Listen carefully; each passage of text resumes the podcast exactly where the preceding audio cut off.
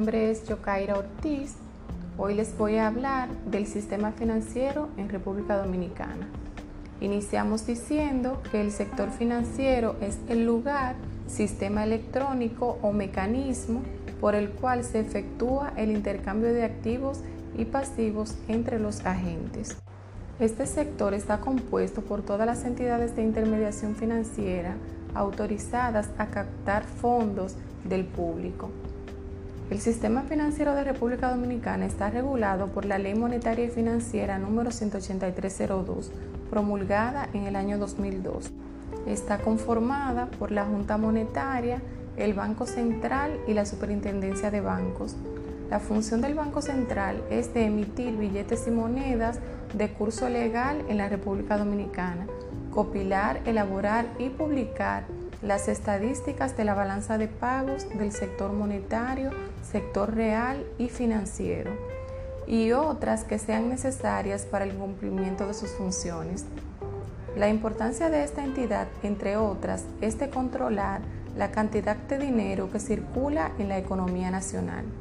La importancia de controlar la cantidad de dinero que circula en un país determinado radica en que cuando hay exceso circulando de dinero pueden surgir problemas económicos que nos afecten a todos, como lo es la inflación. Por otro lado, cuando hay restricciones de liquidez en la economía, aumenta el costo del dinero, es decir, las tasas de interés, encareciendo el consumo y los proyectos de inversión. La Junta Monetaria es el, organismo superior al Banco Central y la Superintendencia de Bancos. Su principal atribución es determinar las políticas monetarias, cambiarias y financieras como lo dispone la Ley Monetaria y Financiera de nuestro país. Esta junta está conformada por el gobernador del Banco Central, quien la preside, el ministro de Hacienda y el superintendente de bancos. La Superintendencia de Bancos es la institución reguladora que supervisa a las entidades de intermediación financiera dentro del sistema financiero dominicano.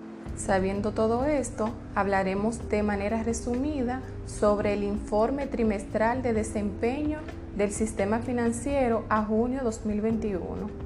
Al cierre de este año, se encuentran operando en el país 48 entidades de intermediación financiera, desagregadas por tipo de entidad de la siguiente manera.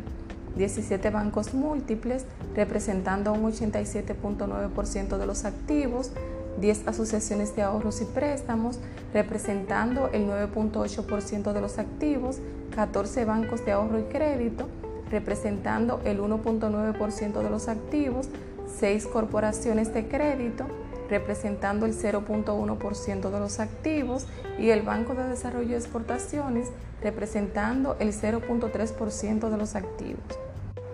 Parte de los indicadores que miden nuestro sistema financiero son activos totales, patrimonio neto, prueba de solvencia, liquidez y apalancamiento financiero, entre otras. Les comento sobre el resultado de tres de estos indicadores para este trimestre. Los activos totales del sistema financiero mantienen un crecimiento estable. Los activos totales del sistema financiero ascendieron a 2.56 billones, representando el 54.9% del Producto Interno Bruto, para un crecimiento nominal interanual de 17.2%. La cartera de crédito del sistema financiero ascendió a 1.32 billones, representando el 28.5% del Producto Interno Bruto, para un aumento interanual de 42.093 millones. En los últimos 12 meses, el crecimiento de la cartera de créditos al sector privado fue 4.5%. En el mismo periodo, la cartera pública mostró una reducción de 13.606 millones. El nivel de liquidez del sistema se mantiene elevado y a la vez presenta señales de temprana normalización.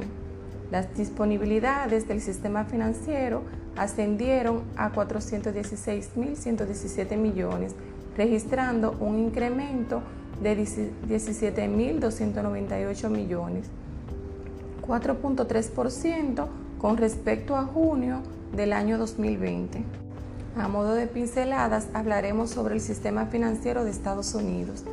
Este es el más amplio del mundo, cuenta con más de 5.900 bancos y 5.800 cooperativas de créditos, empleando a casi 2.8 millones de personas y operando un volumen de activos valorados en 17.400 billones de dólares en el año 2017, es decir, el 85% del Producto Interno Bruto de los Estados Unidos.